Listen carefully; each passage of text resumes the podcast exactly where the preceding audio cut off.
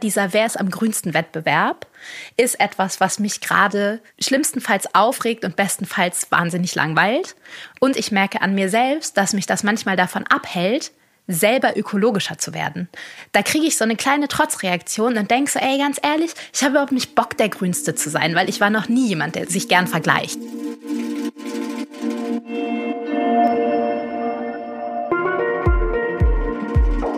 Heiliger Bimbam. Hallo und herzlich willkommen zum Heiligen Bimbam.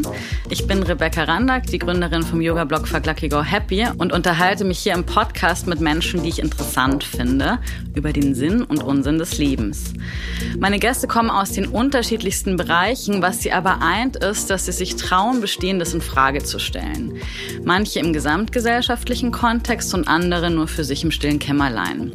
Dabei interessiert mich nicht nur das Offensichtliche, sondern auch das, was ihr euch vielleicht auch schon immer mal gefragt habt, aber nicht ausgesprochen habt. Mein Wunsch ist es, dass die Geschichten hier im Podcast euch mit Ideen versorgen für ein gutes Leben im Kleinen und aber auch einer besseren Welt im Großen. Heute gibt's eine Premiere beim Heiligen Bimbam und ich bin auch ein bisschen aufgeregt.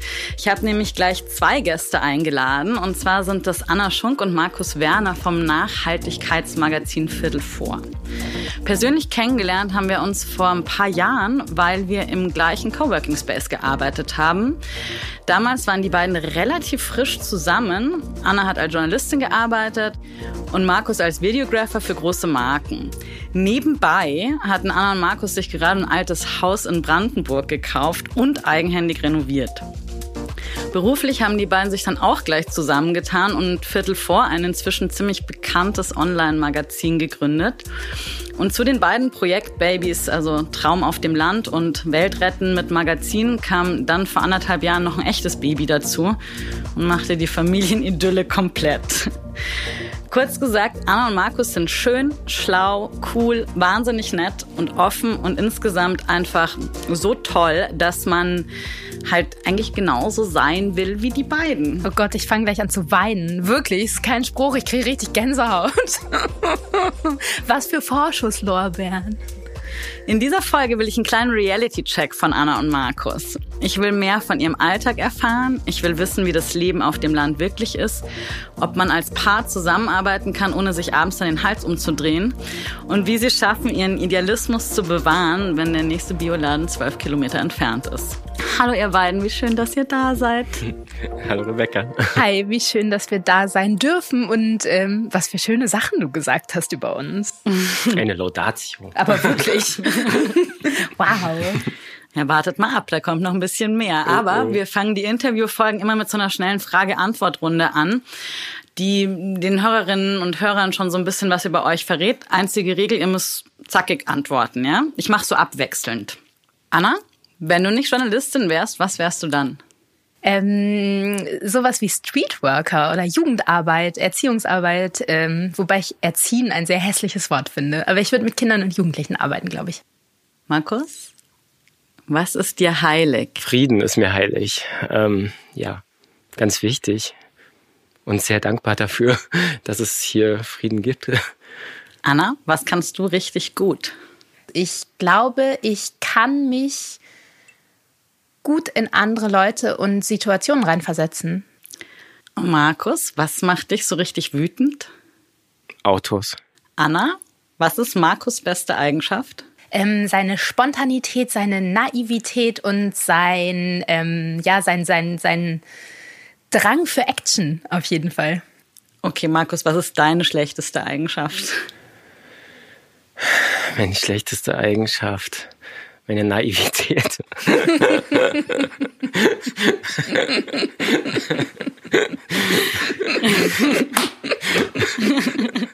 okay, jetzt dürft, müsst ihr entscheiden, wer antwortet. Was glaubt ihr, fehlt uns Menschen im Leben am meisten? Empathie. Okay, Markus nickt. Vielen Dank. Als ich das Intro über euch geschrieben habe, dachte ich so, wow, krass. Wahnsinn, wir kennen uns eigentlich noch gar nicht so lange. Ich glaube, es sind jetzt so vier Jahre und ihr habt unglaublich viel gerissen in dieser Zeit. Ich habe noch nicht mal alles gesagt, was ich eigentlich noch hätte schreiben können. Also mir sind noch viel mehr Sachen eingefallen.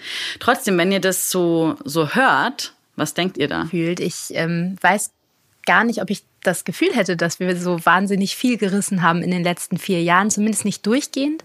Beziehungsweise finde ich es manchmal schade, dass wir uns so selten zurückbesinnen darauf, dass wir eigentlich das Gefühl haben sollten, denn es ist so. Also ich habe schon so Momente, wo ich denke, so, ey, es ist so krass, was alles passiert ist in den letzten vier Jahren und was wir auch geschafft und für uns ermöglicht haben. Und ich glaube, das ist das, was ich am liebsten denke dazu.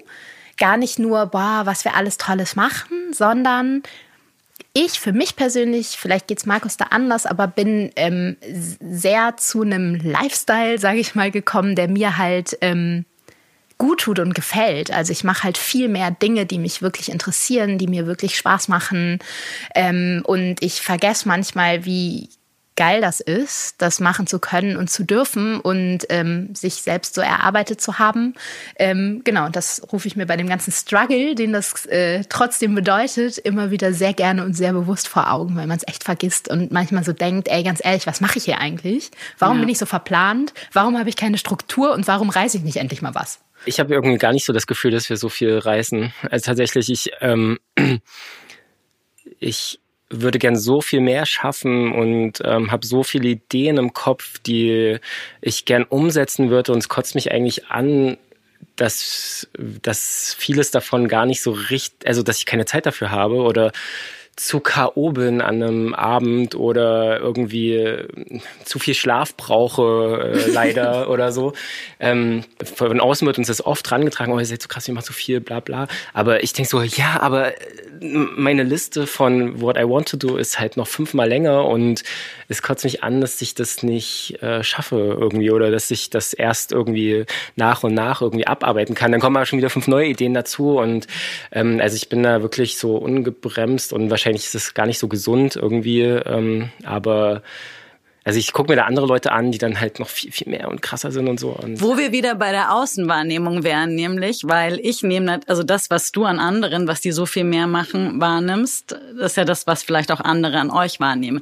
Aber wir müssen die Leute jetzt noch mal ein bisschen abholen. Für den Fall, dass nicht alle Leute, die jetzt hier zuhören, euch äh, so kennen und verfolgen, was ich allerdings sehr empfehlen kann. Was macht ihr beruflich? Wo arbeitet ihr zusammen und was macht ihr so getrennt für Projekte? Markus, magst du mal anfangen? Also ich komme aus dem Videobereich. Ich mache eigentlich, äh, bin ich Regisseur und Kameramann. Ähm, genau, da komme ich eigentlich her. Hatte vor ein paar Jahren mal eine eigene Agentur gehabt, zusammen mit einem Partner. Bin dann ausgestiegen, auch sehr bewusst ausgestiegen. Ähm, und äh, genau, und in dem Jahr, wo ich dann irgendwie ausgestiegen bin, ähm, hatte ich dann Anna auch äh, kennengelernt, beziehungsweise wir sind zusammengekommen und äh, haben uns dann sehr viel damit beschäftigt, so was wir eigentlich wollen, also uns so ein bisschen neu definieren. Und da ist dann äh, die Idee zu unserem Online-Magazin Viertel vor entstanden. Das haben wir mehr oder weniger einfach am Anfang ausprobiert, haben es einfach gestartet, sind da auch naiv ran mit sehr kleinen Schritten und irgendwie, wenn man sich heute wahrscheinlich die Artikel vom Anfang anguckt, denkt man so, das war ja noch eine ganz andere Welt damals, als mit was wir uns heute beschäftigen. Genau, und so äh, lief das dann halt, so also war der Weg dann dahin, dass man das halt immer so ein bisschen weitergedacht hat. Und irgendwann haben wir uns dazu entschlossen, so zu, ähm, mit dem Netzwerk, was wir haben und mit den auch Kunden und Brands, mit denen wir zusammenarbeiten, äh, das nochmal ein bisschen zu professionalisieren und dann unsere grüne und nachhaltige Produktionsagentur For Media dahinter äh, zu gründen und äh, ja, jetzt eben nachhaltige Content-Produktion auch mit anzubieten. Das zum einen. Das klingt so mega romantisch. Das ist auch so, wenn ihr das so erzählt, so, ja, dann habt ihr euch kennengelernt und dann habt ihr so überlegt, was man so tun könnte, um ein bisschen die Welt zu retten. Es ist so, hey Baby, hast du Lust mit mir morgen die Welt zu retten? Ganz ehrlich, so, ich glaube, so romantisch war das, also es klingt romantisch, es war auch romantisch, aber es ist erwachsen auch echt aus einem, aus einem Mangel, ne? Aus einem Mangel an irgendwie Ruhe und ähm, Natur und irgendwie Bewusstsein auch, weil wir hingen fest, jeder in seiner Großstadtwelt, in einer Riesenblase, wie Markus immer so sagt, hinter einer riesen Werbewand, wo irgendwie Prozesse und ähm, ja, viele Dinge einem einfach nicht so bewusst sind. Und wir haben uns ein bisschen auch wirklich retten müssen aus Burnout-artigen Situationen, in denen wir gesagt haben, so jetzt mal Stopp, irgendwie anhalten und gucken, was wir anders machen können. Und so ist das wirklich dann entstanden weniger aus so einem ach Flaneurtum raus, als wirklich aus so einem ey ganz ehrlich, so wie es ist, kann es nicht weitergehen. Ja. Ich glaube, uns haben beides so ein bisschen die Inhalte gefehlt in unserem vorherigen Arbeitsleben. Also wir haben schöne Bilder äh, produziert, wir haben schöne, äh, coole Leute getroffen oder so, aber, ähm, aber irgendwie hat da was gefehlt irgendwie. Und auf einmal hat sich da eine Welt aufgetan von einfach Leuten, die was zu sagen haben, die äh, Passion hatten, die was verändern wollten, die Sachen in Frage gestellt haben und es hat sich auf einmal so eine Welt aufgetan, die war so spannend und es ist sie bis heute. Jeden, jedes Mal, wenn wir irgendjemanden treffen, der sich in diesem Kontext so Nachhaltigkeit, Klima, ähm, Bewusstsein, ja, der in diesem Kontext halt stattfindet, es ist immer, es ist immer spannend. Wir gehen da immer mit einem Learning draus raus und dieses Learning wollen wir eben auch unseren Lesern und Followern Followern irgendwie wieder rüberbringen, ähm, weil ich glaube, das ist was sehr, sehr Wertvolles. Und ähm, ja, und wenn wir da mehr Menschen dazu inspirieren können, dann ist es total toll. Da kann ich total mitgehen. Und trotzdem ist es natürlich so, dass wenn man auch einen Job hat, der einen wahnsinnig erfüllt, der irgendwie so richtig, richtig toll ist, glaube ich, vielleicht sogar manchmal noch mehr die Gefahr, dass man gar nicht merkt, wie sehr das an die Substanz gehen kann. Und ich wir haben uns ja, Anna, wir haben uns letztens auf der Straße getroffen und du kamst mir so entgegen und äh, hattest eure Tochter dabei und gucktest mich so an, meintest so, so Rebecca, ich habe einfach seit anderthalb Jahren nicht mehr richtig geschlafen. ich kann nicht mehr, mein Kopf macht komische Dinge. Ja. How's life? ähm, life is how life is, glaube ich. Einfach ähm, bei uns wie bei sicherlich sehr, sehr vielen anderen der ganz normale alltägliche Wahnsinn mit allen Privilegien natürlich der, ähm, der Gesellschaft, in der wir hier leben dürfen. Aber ähm, dabei ist Live halt manchmal auch einfach ein echter Abfuck zwischendurch, ne? Denn du hast recht, ich habe wirklich seit mehr als anderthalb Jahren nicht mehr richtig geschlafen aka ich bin bestenfalls alle drei Stunden wach. Und ähm, irgendwann geht, also man weiß, warum Schlafentzug eine Folter ist plötzlich, weil es geht auf jeden Fall aufs Gehirn und ähm, es gibt dann auch so schlimme Momente, so dass man in den Spiegel guckt und denkt so, oh Gott, jetzt finde ich auch gerade ganz doof, wie ich aussehe, weil es einfach zerrt irgendwie. Und das sind natürlich Sachen, die man ähm, besser in den Griff kriegen könnte, vielleicht tagsüber, wenn man sich entscheiden würde, einfach weniger zu arbeiten und mehr zu chillen. Und ich glaube, wenn man so ein Herzensprojekt macht, wie wir, dann, und mein Beruf war schon immer mein Herzensprojekt, muss ich sagen. Also ich bin wirklich mit Leib und Seele Journalistin, einfach weil ich neugierig bin und weil ich eine Menschenfreundin bin und mich gerne unterhalte. Also ich habe halt einfach Bock, mit und durch andere Menschen zu lernen. Und, äh, diese Leidenschaft ist natürlich auch manchmal so mein, mein Fallstrick auf jeden Fall. Ich ähm, habe mir sehr bewusst eine verhältnismäßig lange Auszeit, glaube ich, gegönnt, nachdem ich meine Tochter bekommen habe. Also ich habe das Wochenbett eingehalten und lag halt wirklich ähm, zwei Monate mehr oder weniger im Bett und im Haus und im Garten.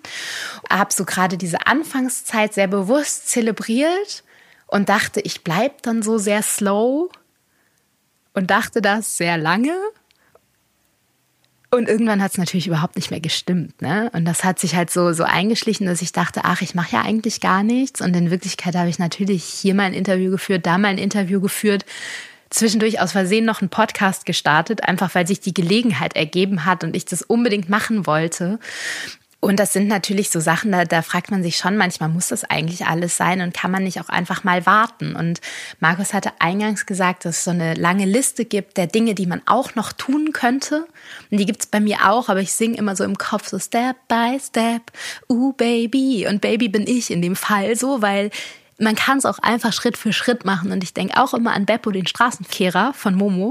Ich weiß nicht, ob ihr ihn kennt, aber ich lege jedem ans Herz. Er sagt, nie an die ganze Straße denken, immer nur an den nächsten Besenstrich. Für alle Lebenssituationen, glaube ich, eine sehr, ein sehr, sehr weiser ähm, Tipp. Ja, Einfach. ey, Beppo. Beppo bewahrt vom Durchdrehen in einer sehr, sehr schnelllebigen Gesellschaft, weil man muss gar nicht alles immer sofort machen. Und meine Erkenntnis aus wenig Schlaf ähm, und, und viel Arbeit, manchmal zu viel Arbeit ist, dann lieber langsam und ordentlich, weil ich habe wirklich so Sachen gehabt. Ich war zu Gast zum Beispiel in einem Podcast auch, den ich nachher scheiße fand. Und zwar nicht weil die Hosts scheiße waren, sondern weil ich einfach schlecht war. Ich war schlecht vorbereitet, ich habe Sachen nicht gesagt, die ich sagen wollte. Ich hatte den härtesten Hätte-Schmerz. Man hat, glaube ich, immer einen Hätte-Schmerz, so hätte ich doch. Kennt, glaube ich, jeder, aber ich hatte wirklich so einen, von dem ich mich nicht erholt habe. Und da habe ich gedacht, erholen ist key so, weil sonst fängt man an, doofe Sachen zu machen und das lohnt sich für nix. Das stimmt. Und vor allem auch, wenn man mit den Nerven so am Ende ist, so, also jetzt mal aus welchen Gründen auch immer, aber es ist natürlich auch kein Geheimnis, dass äh, junge Paare mit kleinen Kindern eine besondere Beziehungsbelastung haben. Auf auch, jeden. und gerade dann noch, wenn man zusammenarbeitet. Ich stelle mir das immer so vor, ich glaube, ich würde Andy einfach an die Wand klatschen, wenn wir auch noch zusammenarbeiten müssen. Wie läuft es, wenn ihr merkt, so, okay, es ist gerade aber einfach echt ein großes Projekt am Start und eigentlich denkt ihr euch so, Urgh. Mhm. Oder denkt ihr euch nie, Urgh. wir denken ständig, Urgh.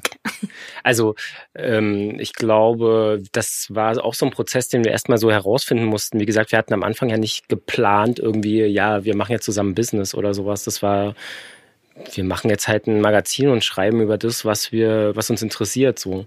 Ohne da irgendwas darüber zu denken. Wir hätten ja nicht gedacht, dass wir irgendwie, dass das irgendjemand interessiert, so, ne? Also, und ähm, das hat sich dann halt alles so ein bisschen entwickelt und je mehr das halt wurde, desto mehr hat es halt auch dazu geführt, dass man natürlich irgendwie die ganze Zeit sich absprechen muss. Also ich finde die Überschrift scheiße.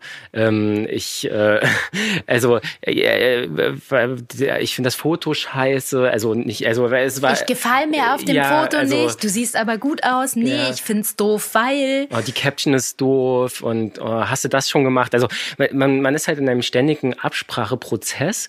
Und das ist was, was einem ganz schön auch nerven kann. Also das ist was, was wirklich auch belastend ist, ähm, weil, weil das eigentlich möchte ich mit Anna die ganze Zeit über unsere Privatsachen sprechen und über wie cool unser Leben ist oder sowas. Aber äh, dann müssen wir dann doch irgendwie früh zum Frühstück irgendwelche Jour Fixes äh, machen.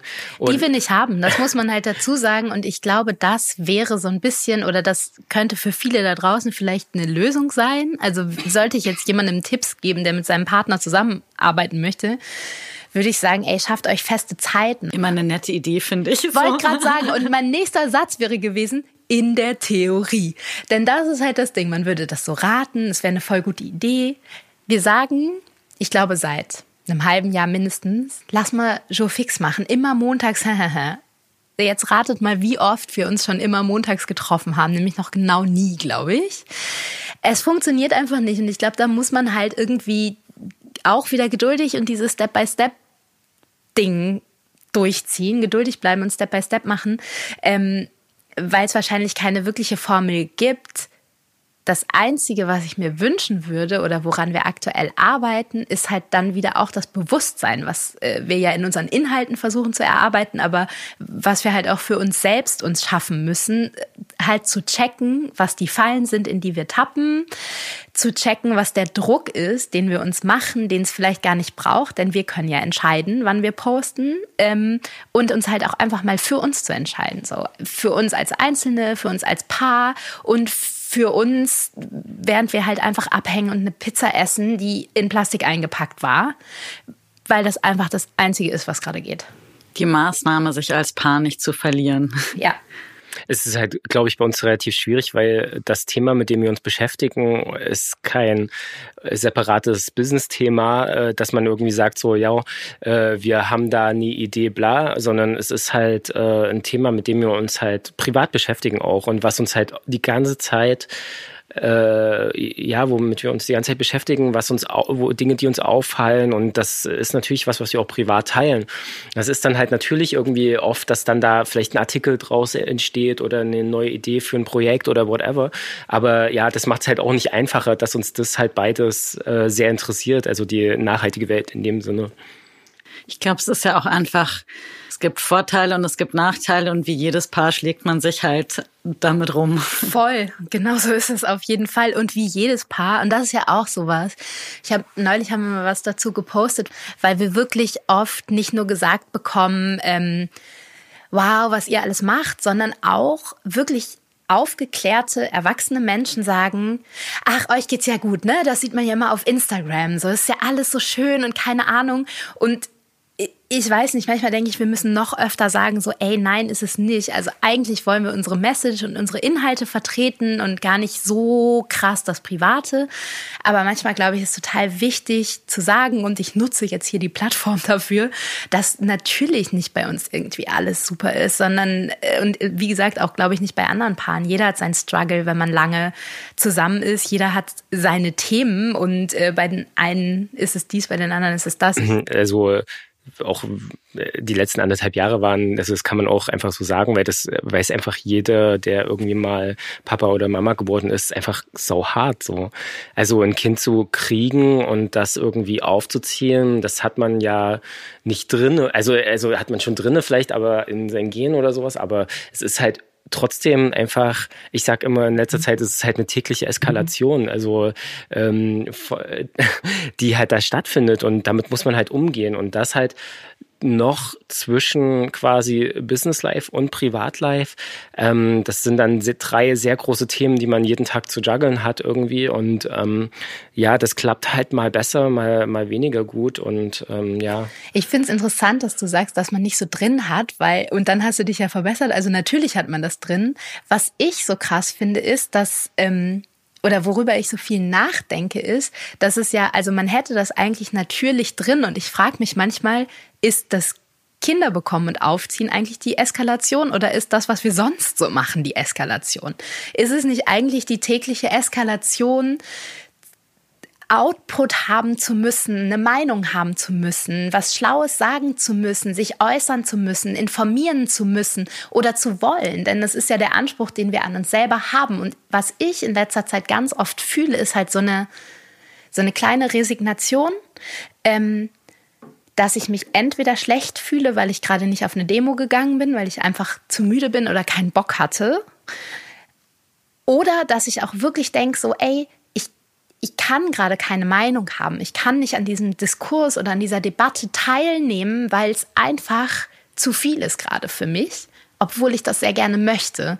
Und trotzdem mache ich es ja relativ oft oder machen wir es relativ oft deshalb empfinde ich manchmal als Eskalation diesen Anspruch, dass man immer noch mehr reißen muss, immer noch mehr wissen, obwohl ich natürlich immer noch mehr wissen will, aber vielleicht auch einfach reicht es, wenn ich mich morgen informiere und immer noch mehr halt ähm, seine Meinung sagen und, und, und äh, ja, ähm, Erwartungen erfüllen, die wir durch den Job, den wir gesucht haben, aber auch durch die Blase, in der wir so leben, uns auferlegt haben. Es ist schon der 3. Dezember und wenn ihr tickt wie ich, dann habt ihr auch alle noch keine richtigen Weihnachtsgeschenke. Ich bin ja grundsätzlich eine Freundin von Geschenken, die man auch wirklich brauchen kann. So kam es zum Beispiel auch, dass ich von meinem Liebsten mal eine Salatschleuder geschenkt bekommen habe. So je nach Beziehung würde ich aber das Verschenken von Küchengeräten nicht unbedingt empfehlen. Mit einer guten Yogamatte als Weihnachtsgeschenk kann man aber nichts falsch machen. Und damit ihr auch was davon habt, legt unser Sponsor Jade Yoga einen Rabattcode obendrauf. Die Jade Yogamatten gibt es in verschiedenen Farben, Stärken und Längen. Sie sind nachhaltig und fair produziert und pro Matte wird ein Baum gepflanzt. Außerdem übt es sich ganz prächtig auf den Matten und die Yoga-Praxis wird dann für die Beschenkten auf jeden Fall noch ein bisschen schöner. Ich finde, ziemlich guter Deal. Das gesamte Produktsortiment findet ihr auf yadiyoga.eu. Beim Checkout bitte einfach den Code Heiliger Bimbam eingeben und ihr bekommt 10% Rabatt auf den ganzen Einkauf. jadeyoga.eu und Code wie immer Heiliger Bimbam. Die Links und den Hinweis bekommt ihr natürlich nochmal in die Show Notes. Es gibt ja dann auch noch dieses tolle Haus auf dem Land, das ihr habt in Brandenburg.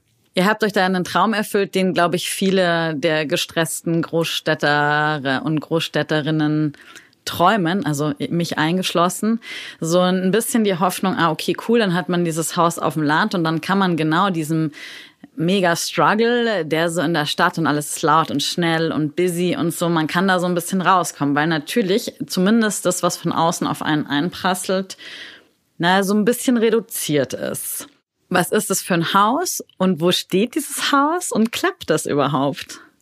Ähm, also das, Haus ist ein altes Bauernhaus von 1903 oder so. Ähm, es steht äh, in der Nähe von Neuruppin äh, in Brandenburg. Also so circa eine Stunde, eine Viertelstunde oder sowas entfernt. Und ähm, genau, wir hatten das irgendwie vor ich, nach fünf Jahren gekauft oder sowas, dann irgendwie so ein Jahr renoviert. Und ähm, dann im Grunde fast erstmal stehen lassen, so wie es war. Also es ist so ein bisschen, wir haben am Anfang ähm stehen lassen klingt jetzt so, als hätte das dann einfach rumgestanden. Wir haben das dann einfach, also wir haben es so weit renoviert, wie wir das konnten, mehr oder weniger allein, ähm, mit einem tollen eigentlich ähm, Maurermeister, der uns aber in in allen möglichen Baustellenfragen ähm, am Ende beraten hat. Und wir haben das genau so weit renoviert, wie wir konnten. Das ist noch lange nicht fertig und dann haben wir es so stehen gelassen, aber natürlich nicht allein stehen lassen, sondern ähm, haben das genutzt, auch in der Tat jahrelang und ähm, haben uns derweil so ein bisschen entscheiden müssen oder entscheiden dürfen, wie denn jetzt unser, unser Leben aussehen soll. Denn zuerst haben wir dann wirklich dort gelebt und ähm, haben uns auch da gemeldet ähm, und so und haben halt so gedacht, so jetzt ziehen wir wirklich das Landlife durch. Dafür haben wir uns aber in der Euphorie und auch in der Überforderung des Moments, als wir das Haus gekauft haben, doch eigentlich zu einsames Haus gesucht, denn das ist eine Alleinlage, wunderschön, mitten in den Feldern am, Entschuldigung, aber Arsch der Welt.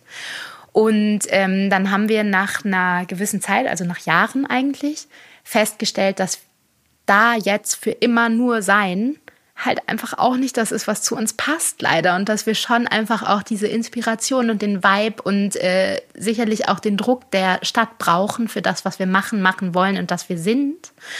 Ähm, dann sind wir gependelt eine Zeit lang, also immer drei Tage hier, vier Tage da oder umgekehrt. Es war so stressig, dass wir jetzt, glaube ich, sehr, sehr glücklich sind, dann irgendwann und dazu muss man dann auch stehen, einfach so eine Entscheidung zu treffen, zu sagen, ey, super geile Idee, wir sind das nicht. Wir kaufen uns keine Hühner, die täglich Betreuung brauchen, sondern wir ziehen einfach zurück in die Stadt, schicken unsere Tochter hier in den Kindergarten und nutzen den wahnsinnigen Luxus Best of Both Worlds, da jetzt ein Wochenend- und Ferienhaus draus zu machen. Und ähm, so haben wir es gemacht und das funktioniert sehr gut. Auch ähm, die Erholung, nach der du gefragt hast, von ähm, der Großstadtüberforderung. Aber das Generelle verfolgt einen ja. Also das Internet macht natürlich nicht Stopp auf dem Land. Fun Fact, unsere Verbindung dort ist besser und schneller als in Neukölln. Und ähm, natürlich bleiben alle Themen, die uns im Kopf rumgehen, bleiben irgendwie Debatten, ähm, an denen wir uns beteiligen wollen ähm, oder auch der Druck, immer wieder was Neues machen zu wollen, sich selbst verwirklichen zu wollen, natürlich auch ein bisschen ja, was heißt im Gespräch zu sein, aber wir sind mit dem, was wir uns jetzt ausgesucht haben, auch gerade ich, die ich vorher einfach Journalistin war, bin ja jetzt irgendwie zu so einer Bloggerin geworden. Sprich, ähm, ich profitiere davon und Markus auch. Wir profitieren beide davon, wenn Leute uns gut finden, uns folgen und äh, wissen, wer wir sind. Und das ist ja auch was sehr, also gewöhnungsbedürftig, dann super schön und dann plötzlich auch eine Pflicht, ne? Du musst das halt, du musst die Kugel weiterspielen, die du angestoßen hast, in dem Fall, auch auf dem Land. Total. Und war im Frühjahr mal bei euch in eurem wirklich wunderschönen Haus zu Besuch, weil eben das ja auch ein bisschen Wochenendhaus ist. So durften wir das auch am Wochenende nutzen. Es war ganz toll. Und ich erinnere mich jetzt nicht mehr genauer dran, was es war, aber irgendwo habe ich, weiß nicht, ich glaube, es war entweder so normales Waschmittel oder Klopapier von Netto oder sowas ganz Normales gefunden. Und ich war so ein bisschen erleichtert, dass auch ihr nicht immer so, dass, dass das nicht alles so perfekt irgendwie funktioniert. Und ich stelle mir das natürlich auch vor, auf dem Land ist das ja nochmal eine ganz andere Nummer. Was sind so die Abstriche, die man machen muss, wenn man so Ökoalltag außerhalb der Großstadtblase irgendwie gestalten muss? Mmh. Ja, also du hast ja schon gesagt, also es gibt halt jetzt nicht irgendwie den Dance oder die Bio Company da direkt um die Ecke. Ähm, aber da müsste man sich halt einfach so ein bisschen besser organisieren äh, und ein bisschen mehr planen, glaube ich, dann würde das dann würde es auch gehen. Also es gibt Hofläden dort draußen. Findest du? Ich finde nämlich, das ist das Interessante. Ich komme ja aus ähm, Schleswig-Holstein, wo es wirklich viele Hofläden gibt und auch so diese ähm, kleinen Tischchen, wo dann so Marmelade oder Äpfel verkauft werden und du kannst so spenden und so. Und das finde ich in unserer Region eigentlich nicht. Das habe ich mir anders vorgestellt. Und ich glaube, das stellen sich viele Leute eher so vor, weil viele unserer Nachbarn sind jetzt nicht Selbstversorger, aber die haben ganz selbstverständlich ganz viel, was sie brauchen, halt einfach im Garten für sich selbst. Und ansonsten fahren die in den Supermarkt, weil die halt Supermarkt total geil finden, weil nämlich was für uns der romantische Hofladen ist, ist für die natürlich ein Supermarkt, weil Tomaten pflücken die sich aus dem, aus dem Dings und dann finden die es natürlich super, verständlicherweise, sich mal eine Tütensuppe oder eine Tiefkühlpizza aus dem Supermarkt zu holen. Keine Ahnung, ich habe gedacht, ich kann Milch selbst abzapfen, but it's not gonna happen so. Also so, ich finde Organisation ja, aber Hofläden muss ich dir widersprechen. Naja, äh, ich habe jetzt äh, an ähm, an, an den Fleischladen gedacht. Nee, an Ach die so, Bäckerei gedacht Vollkern, zum Beispiel.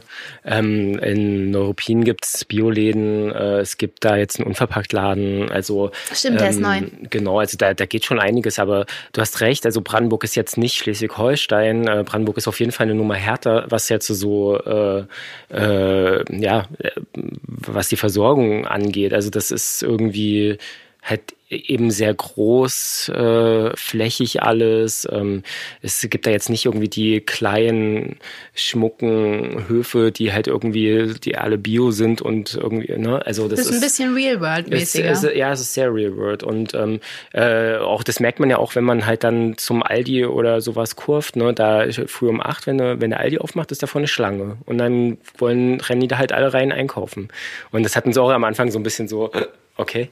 So viel auch zum Thema Nachhaltigkeit. Also das ist für uns auch manchmal dann so ein Reality-Check, ehrlich gesagt. Dann kommen wir so aus dieser Berliner Ökoblase, wo alle irgendwie unverpackt einkaufen und keine Ahnung. Und dann sehen wir halt wirklich die Schlange vom Supermarkt und die findet halt auch statt teilweise für die Non-Food-Angebote, die es jetzt gerade wieder gibt, die natürlich ähm, nicht immer Fair Fashion sind und äh, wo es dann halt einfach günstig mal Plastikgartenmöbel gibt und oder oder Töpfe, die nicht halten werden oder so und ähm, genau die werden dann im Prospekt gesehen und alle holen sich die und dann stehen wir halt manchmal da. Also wir hatten es schon oft, dass wir dann wirklich da auch in Neuruppin aus dem Einkaufszentrum kamen und waren so, Jo, okay, und das ist die echte Welt, ne? Und wie ist das dann, wenn ihr, also so das Verhältnis mit Nachbarn oder eurem Umfeld äh, dort jetzt, ich meine, werdet ihr dann so als die Snobs wahrgenommen, die sagen so, huch, hm, die kaufen äh, die Plastikmöbel bei Aldi? Oder wenn du vielleicht ankommst und fragst, ob du mal die Kuh melken darfst, wie sehen die euch, wie seht ihr die? Ich glaube, die gar nicht als irgendwas zu sehen, sondern einfach als Nachbarn ist äh, key in der Situation, weil so ein Wir und die will ich eigentlich gar nicht haben. Weder mit Städter und Landleute, noch mit Ost-West, noch mit Alt-Jung oder so. Das finde ich eigentlich immer blöd, sondern wir sind eigentlich beide total interessiert, sowohl Markus und ich, meine ich mit beide, als auch beide Seiten, an so einem gewissen Austausch. Ich nehme unsere Nachbarn als im besten Sinne neugierig wahr. Die stellen viele Fragen, aber nicht aus so einem ne, ne, ne heraus, sondern weil die es wirklich interessant finden. Wir stellen viele Fragen, weil wir sau viel lernen können und wollen natürlich auch über alles Mögliche. Das ist dann so der nächste Punkt von, was man nicht alles will, sich noch mehr mit denen unterhalten. Und sie nehmen uns natürlich schon als die Städter wahr, das muss man schon sagen. Also es ist dann schon manchmal so, ja, ja, die Berliner verstehen es manchmal aber auch miss. Wir haben so einen Freund, einen väterlichen Freund aus dem Nachbarort, der irgendwann mal zu uns gesagt hat, ja, ihr wollt das ja hier alles so oldschool machen und nur alte Geräte Geräte nutzen und so. Und wir waren so, hä, nee, überhaupt nicht. Wir können uns halt bloß keinen Aufsitztrecker leisten gerade. Und er so, ach so, ja, nee, dann leihe ich euch unsere Elektrosense. Und wir so, ja, ey, wir haben schon, also wir sind die Ökos, aber wir sind jetzt, also wir wollten jetzt nicht back to the roots, roots, roots. Also Missverständnisse müssen manchmal aufgeklärt werden. Du hast gerade gesagt, der Austausch und die gegenseitige Neugier, glaube ich, ist überhaupt ein Schlüssel zu, egal in welchen Kontexten wir uns Voll. bewegen. Bevor wir irgendwas abwerten oder auch wenn das vielleicht extreme politische Haltungen sind oder sowas, das ist immer eine gute Idee, sich gegenseitig zuzuhören, weil dann hat man die Möglichkeit zu lernen und mehr zu erfahren. Hilft euch der Kontakt quasi oder ihr so auf dem Land auch wirklich, um ein besseres Verständnis für unsere Gesellschaft zu entwickeln und auch das in eure Arbeit zu transportieren? Ja, auf jeden Fall. Also ich finde es eine tolle Ergänzung äh, zu dem, was wir hier Blase nennen. Also ich glaube, wenn man hier in Berlin-Kreuzberg, Neukölln oder so wohnt, dass man da auch sehr abgeschnitten ist von dem, was da draußen passiert. Und auf einmal denkt man so, oh, wir sind alle so bunt und irgendwie so. Aber ja, da es gibt halt da draußen auch andere Denkweisen, andere Ansätze, ob ich die jetzt gut finde oder, oder nicht, das ist erstmal dahingestellt so. Aber ähm, damit konfrontiert zu werden, A, ähm, dass wir damit konfrontiert werden, aber auch B, ähm, dass die, äh, die, es klingt irgendwie so doof, irgendwie, als dass unsere Nachbarn in Brandenburg äh, damit konfrontiert werden, das äh, finde ich irgendwie, finde ich auch irgendwie cool. Und das macht auch irgendwie Spaß und äh, da kommt man oft auch an so Punkte, wo man vielleicht auch nicht weiter weiß oder sowas, aber, aber irgendwas bleibt ja schon irgendwie hängen. Und ich glaube, wir sind da schon so irgendwie Exoten irgendwie und äh, sind jetzt auch nicht irgendwie diejenigen, die sich dort im Feuerwehrverein irgendwie einbringen oder sowas. Und Aber Markus war neulich jagen. Ähm, ja, da entstehen halt so Situationen, dass ein Jäger in unserem Nachbardorf äh, mich dann auch mal mit auf die Jagd genommen hat tatsächlich. Und das ist halt natürlich ein sehr spannende Situation, die halt niemals hier irgendwie entstehen wird. Und für die bin ich so furchtbar dankbar, dass ich da mit dabei bin. Nicht, nicht, dass wir da jetzt ein Tier getötet haben oder sowas, sondern äh, einfach, um, um einfach das mal so zu erleben, was, was passiert da eigentlich? Wie, wie, wie, wie, wie, wie geht das hier, wie, hier draußen? Und ähm, da entstehen ja auch spannende Gespräche dabei und ähm, da lernt man sehr, sehr, sehr viel über ja, was da draußen eigentlich los ist. Und ähm, das äh, ergänzt uns gut und erweitert unseren Horizont und das können wir natürlich auch in unsere Arbeit mit einbeziehen. So. Wir könnten jetzt natürlich auch ewig lang uns aufregen, ja, jagen und Tiere töten und das Tier hat auch ein Recht auf Leben und so ist schon klar. Nur damit erreichen wir den Jäger nicht. Aber wenn du mit dem Jäger zusammen jagen gehst, dann macht das einen ganz anderen Horizont auf. Vor allen Dingen, weil, äh, weil es mir was gezeigt hat in dem Fall. Ähm, also ich bin auch Vegetarier und ähm, ähm, auch der Jäger hat äh, auch da, äh, beim, wir waren zweimal unterwegs tatsächlich gewesen und beim ersten Mal hat er auch nicht geschossen, äh, aus Rücksicht auf mich. Und beim zweiten Mal habe ich gesagt, du, ich bin hier dabei, um das auch also um den gesamten Prozess mitzumachen. Und ähm, und äh, da haben wir es auch gemacht so. Und äh, das Bewusstsein, was der Jäger auch bei diesem Schritt hatte, das hat mich sehr beeindruckt so und ähm, auch nachhaltig beeindruckt. Und es war sogar, dass wir dann, ähm, dass wir am Schluss auch äh, von dem Fleisch gegessen haben. So und ähm, also ich wollte wirklich diese ganze Experience in dem Fall haben und ähm, ähm, habe währenddessen sehr viel über über Jagd gelernt, sehr viel über ähm, die Tiere gelernt und ähm, also das war ein schöner Prozess in dem Zusammenhang und ähm, ja, das hat mich sehr beeindruckt und es ist auch bis heute äh, noch eine krasse Erfahrung, die ich da gemacht habe.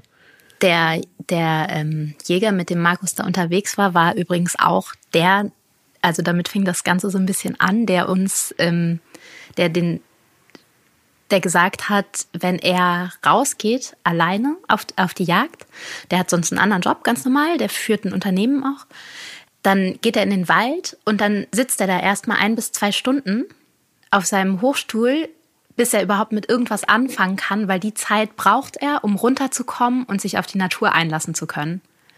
Und das war so was, wo Markus und ich beide so da saßen und waren so, okay, er hat uns einiges voraus. Und das sind halt so die Momente, wenn man sich einlässt, erlebt man die und dann kommt man vielleicht auch von seinem potenziell hohen Ross runter zu denken, man wäre so der Naturverbundene. Nee, das war er. Der, der die Tiere abknallt. Der war in dem Moment ganz klar der Naturverbundenere von uns. Und äh, das war halt ganz, ganz schön. Und ich glaube, dieses Einlassen ist halt so ein bisschen, also ich finde, es geht ganz viel um Einlassen auch beim Miteinander und ähm, auf dem Weg zu einer besseren Gesellschaft. Das hattest du ja vorhin angesprochen. Und ähm, da hilft uns natürlich dieser Kontakt nach, nach Brandenburg. Aber generell ist es, glaube ich, auch das, warum ich persönlich so meinen Beruf gewählt habe, weil ich äh, persönlich unterhalte mich genauso gerne mit einem Jäger wie mit einem Hollywood-Star, wie mit äh, jemandem, der gerade eine Fair Fashion Brand gegründet hat oder der auf der Straße lebt weil ich es halt so wichtig finde, diesen Austausch. Und ähm, ich finde, man darf sich da auch nicht zu schade sein, also für gar nichts. Ich gucke auch Fernsehen. Ich gucke Scheiße im Fernsehen an. Ich gucke mal, was die Bild getitelt hat. Und natürlich habe ich dazu eine Meinung. Natürlich habe ich teilweise eine Wertung. Aber generell finde ich super wichtig, sein Blick zu öffnen, öffnen, öffnen, weil sonst isoliert man sich und das ist aktuell, glaube ich, die allergrößte Gefahr. Darüber möchte ich gleich noch ein bisschen detaillierter mit euch reden nach einer kleinen Werbepause. Der zweite Sponsor für die heutige Folge ist das kleine und ziemlich coole Naturkosmetik-Label Five. Der Name Five sagt auch schon aus, was die Marke so besonders macht. In jedem der Produkte stecken maximal fünf Inhaltsstoffe statt wie normalerweise so ungefähr 20. Die Hersteller sagen selbst von sich, dass sie da auch ziemlich dogmatisch sind, also definitiv immer nur fünf Stoffe. Außerdem sind es biologische und sehr edle Zutaten wie kaltgepresste Pflanzenöle, Shea-Butter oder Neroliöl. In meinem Bad stehen der Make-up-Entferner und das Gesichtsserum von Five direkt nebeneinander, sind auch beide in dem gleichen sehr hübschen Glasflakon. Und so kam es, dass ich das falsche Fläschchen erwischt habe und mir statt des Serums eine ordentliche Portion Make-up-Entferner äh, beherzt im Gesicht verrieben habe. Das Schöne ist, war überhaupt kein Problem, weil der Make-up-Entferner nur Öle enthält, die meinem Gesicht dann einfach Feuchtigkeit statt Fett gegeben haben, was im inzwischen doch ziemlich kalten Berliner Wetter eh eine gute Idee ist. Ich finde den Ansatz von Five großartig. Die Produkte selber sind auch toll und deshalb empfehle ich euch von Herzen, es einfach selbst mal auszuprobieren. Natürlich haben wir auch hier wieder einen Rabattcode für euch. Wenn ihr auf 5skincare.de Heiliger Bimbam eingebt, kriegt ihr 10% auf den ganzen Einkauf. Also 5skincare.de wie 5 Hautpflege auf Englisch.de und der Code Heiliger Bimbam. Anna, du hast es gerade schon so ein bisschen angesprochen. Es geht darum, wir bewerten natürlich auch alle relativ viel. Ich glaube, langsam ist auch das Bewusstsein, zumindest innerhalb unserer Bubble, in die Köpfe gesickert, dass unsere individuellen Bemühungen nicht ganz reichen, sondern dass wir politische Veränderungen brauchen, wenn wir wirklich noch einen Wandel wollen, der dazu führt, dass es unserer Erde besser geht. Ist es dafür überhaupt eigentlich zu spät? Gibt es noch Hoffnung? Was meint ihr? Ähm, ja, ist ganz interessant, dass du das sagst, weil bei uns auf dem äh, Blog gibt es tatsächlich einen Artikel mit einer Klimawissenschaftlerin, der ich nämlich genau die gleiche Frage gestellt habe. Ähm, und äh, ich war froh über ihre Antwort. Sie hat nämlich gesagt, ja, sie hat noch Hoffnung und sie ist noch optimistisch. Ähm, allerdings ähm, hat sie auch gesagt, das, was du ja auch schon angedeutet hast, dass es dazu äh, strukturelle Veränderungen geben muss. Und ähm, genau, und das ist was, worauf es jetzt in den nächsten Jahren ankommen wird, ne? ähm, ob wir das schaffen oder nicht. Und ähm, aber das sehen wir genauso. Wir sind eigentlich auf einem ganz guten Weg dahin. Also weil das, was in dem, im letzten Jahr tatsächlich erreicht wurde in dem Bereich durch äh, Greta Thunberg, durch Fridays for Future, durch Extinction Rebellion, wie sie alle heißen, Ende Gelände. Also da gibt es wirklich sehr, sehr viele tolle äh, Bewegungen, die da äh, auf unterschiedlichster Ebene wirklich Action machen. Und das hat dazu geführt, dass es äh, ja nun wirklich fast in der Mitte der Gesellschaft angekommen ist und sich jede Partei damit beschäftigen muss, die Unternehmen sich damit beschäftigen müssen. Und das ist die Grundlage für Wandel. Ich denke auch, dass gerade die Repolitisierung, die in unserer super Individualgesellschaft gerade so stattfindet, stattgefunden hat, zwar immer noch innerhalb einer Blase passiert, aber immerhin ein bisschen, ja, sagen wir mal, zumindest einen Effekt hatte. Und gleichzeitig habe ich trotzdem das Gefühl, dass wir uns in, innerhalb der, der Öko-Bubble in der Stadt manchmal sowas passiert wie so eine Nachhaltigkeitsmasturbation. Also so, ich merke das an mir selber, dass ich denke, so wenn ich jetzt jemanden auf der Straße sehe mit einem Kaffee-to-go-Becher in der Hand, dass ich mir echt so denke, so, wow, krass, es geht ja eigentlich überhaupt nicht. Ich würde mir im Leben nicht einen Kaffee-to-go mit Pappe mehr holen und so und gleichzeitig überlege ich aber ernsthaft, ob ich nicht vielleicht doch noch mal äh, den Winter irgendwie verkürzen kann, weil ich halt einfach so saugerne nach Indien äh, möchte. Und so haben wir alle, glaube ich, äh, individuell wie auch kollektiv ganz, ganz viel Wertung, ganz viel Empörung drin. Und ich glaube auch, dass wir ganz viele anstatt Debatten oft führen. Und auf der anderen Seite sind dann irgendwie Menschen, die mir erzählen, dass sie irgendwie dann doch mit Ryanair, keine Ahnung, nach äh, Portugal geflogen sind, was, wo sich wahrscheinlich jeder irgendwo wiederfindet. Wie geht ihr mit dem Spannungsfeld um? Wir versuchen das so zu betrachten, wie es halt tatsächlich ist. Und zwar kann dieser Ryanair-Flug nach Portugal nur stattfinden, weil das System dafür halt geschaffen ist. Und ähm, wenn das nicht, wenn wir das System verändern, dass es eben nicht mehr, also so einfach, so billig möglich ist. Ich meine, der Flug nach Portugal kostet wahrscheinlich weniger als die Taxifahrt nach Tegel. Und ähm, äh, und das ist, das kann ja wohl nicht sein. Also das ist ja was, wo irgendwas schief läuft so. Und das ist das System, was, wo wir äh, dran arbeiten müssen oder wo wir ähm, kollektiv dafür sorgen können oder ähm, ja äh, dafür einstehen müssen, vielleicht sogar, ähm, dass sich das verändert so. Und ähm, dann wird dein Flug nach Indien wahrscheinlich auch sehr, sehr viel teurer werden. So. Und aber ähm, das ist dann halt der echte Preis, den du halt zahlen musst. Und das ist halt, das System jetzt sorgt eben dafür, dass du, dass der Dreck, der durch deinen Flug eben verursacht wird, eben nicht äh, äh, da im Preis erscheint. Und das, das meine ich mit struktureller Änderung so. Und ähm, es muss eigentlich dazu führen, dass derjenige, der dann die Flugreise tätigt, ohne jetzt äh, die Flugreisen allein zu bashen, weil es, das System dahinter ist noch sehr, sehr viel mehr als das. Auch genauso mit den Kaffeebechern. Ne? Das ist halt auch, ja, also das, äh, es könnte halt auch anders sein. Es, also man könnte auch dafür sorgen, dass es eben Kaffee-to-go-Becher gar nicht mehr gibt oder sowas.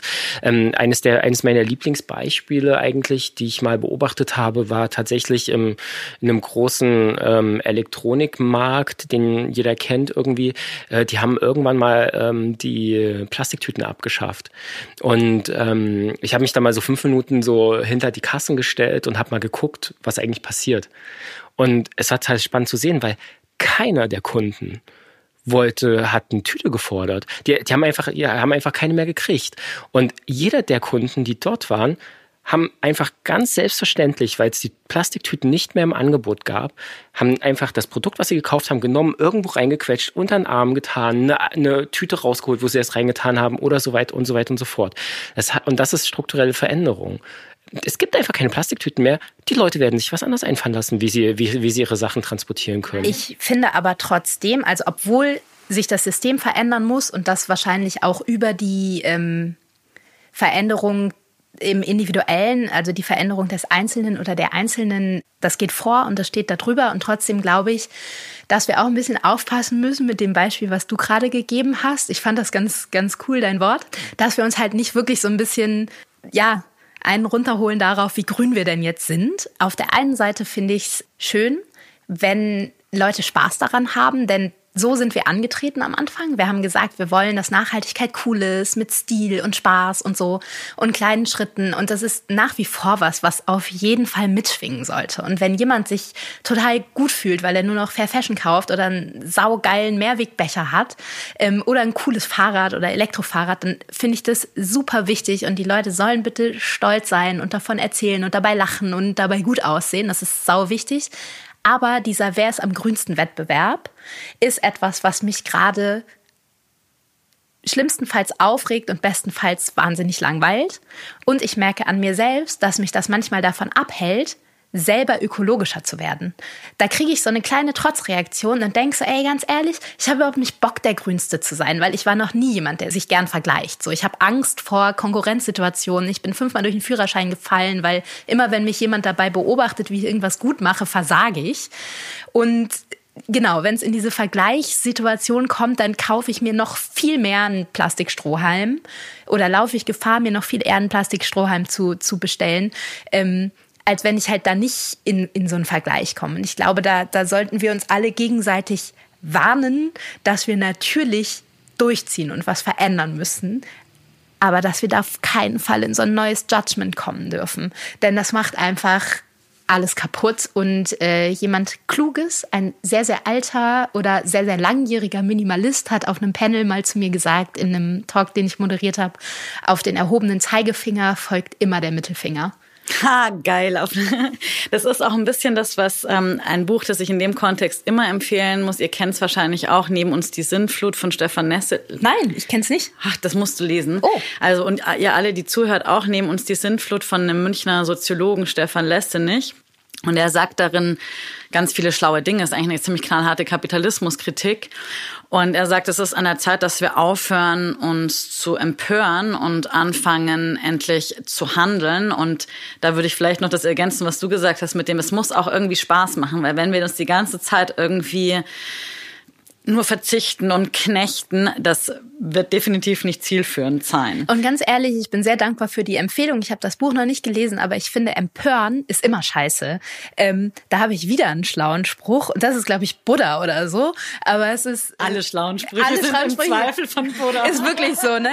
Nicht, dass ich falsch zitiere, aber das ist ähm, so sich aufregen oder wütend sein, ist wie Gift trinken und erwarten, dass der andere stirbt. Also ist vielleicht für deine Community ein No-Brainer, aber für mich ist das was, wo ich immer wieder dran denken muss, was mich davon abhält, mich aufzuregen. Denn es ist so sinnlos. Was soll Empörung? Jo, dann hat diese Person halt ein Pappbecher. Das ist halt irgendwie scheiße. Erinnert mich aber daran, dass ich vielleicht noch ähm, irgendwo weiter meine Message spreaden muss oder ähm, da, dass ich vielleicht mal wieder jemandem aus meiner Familie, der noch nicht gebrainwashed ist im positiven Sinne, einen Einweg-to-go-Becher schenke oder keine Ahnung. Dreht es euch positiv oder lasst es euch einfach egal sein, aber empört euch nicht ständig. Es ist anstrengend. Deswegen, wenn wir sagen, wir wollen handeln, zum Abschluss will ich von euch noch von jedem einen Tipp. Also eigentlich will ich zwei Tipps. Was heißt konkret zu handeln? Und wir haben uns darauf geeinigt, ohne erhobenen Zeigefinger. Das heißt, was kann ich auf der einen Seite im Kleinen machen, was kann ich im Großen machen, um diesen strukturellen Wandel zu begünstigen? Ähm, schaut euch an, äh, wo ihr lebt, äh, wo ihr arbeitet und äh, schaut euch an, wie eure Umgebung aufgebaut ist und schaut euch an, was es da zu verbessern gibt im Kleinen. Schließt euch mit euren Kollegen zusammen, mit euren Freunden zusammen und fragt doch einfach mal, ob ihr wo euer Strom herkommt und ob man da nicht Ökostrom verwenden kann.